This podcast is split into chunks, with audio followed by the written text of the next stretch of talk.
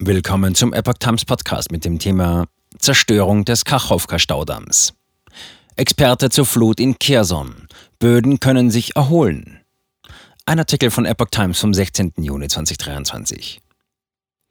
Die Böden in der Ukraine gehörten zu den fruchtbarsten Regionen Europas. Das Gebiet gilt als Kornkammer der Ukraine. Was bedeutet die Flut nach dem Staudammbruch für die Region? Nach der Zerstörung des Kachowka-Staudamms im Kriegsgebiet im Süden der Ukraine können sich die Böden in der gefluteten Region Kherson nach Einschätzung des Experten Georg Guggenberger auch wieder erholen. Zitat Böden sind Lebewesen, die sich heilen können, sagte der Leiter des Instituts für Bodenkunde an der Universität Hannover der deutschen Presseagentur. Voraussetzung sei, dass das ins Schwarze Meer abfließende Wasser aus dem Stausee die Erde nicht wegspüle. Die Böden gehörten zu den fruchtbarsten Regionen Europas. Das Gebiet gilt als Kornkammer der Ukraine. Zitat, natürlich sind die jetzigen Ackerbaukulturen zerstört, überall da, wo es Überschwemmung gibt, sagte Guggenberger. Und weiter, prinzipiell sollten sich die Böden regenerieren, wenn das Wasser relativ rasch wieder abfließt. Wahrscheinlich muss auch mit großen Erosionserscheinungen gerechnet werden, was jetzt aber noch nicht absehbar ist. Zitat Ende. Das Ausmaß der chemischen Belastung sei noch nicht klar, aber auch diese könne wieder abgebaut werden. Grundsätzlich sei es gut, dass es sich um sauberes und nicht kontaminiertes Wasser handele.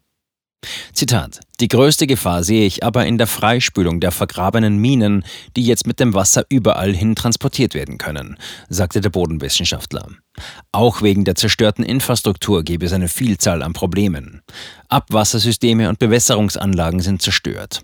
Eine Gefahr sei auch die Keimbildung in den Teilchen, die sich nach dem Abfluss des Hochwassers in Schwarzem Meer in dem Gebiet bilden können.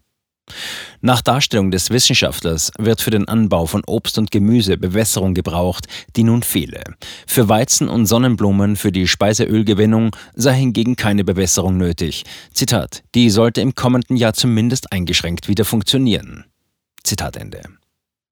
Der von Russland kontrollierte Staudamm im Kriegsgebiet brach am Dienstag voriger Woche. Das Wasser aus dem Kachowka-Stausee, der das größte Reservoir des Landes war, überschwemmte Dutzende Ortschaften und zerstörte die Landschaft. Die Ukraine wirft russischen Truppen vor, den Staudamm vermint und gesprengt zu haben. Auch viele internationale Experten halten das für wahrscheinlich.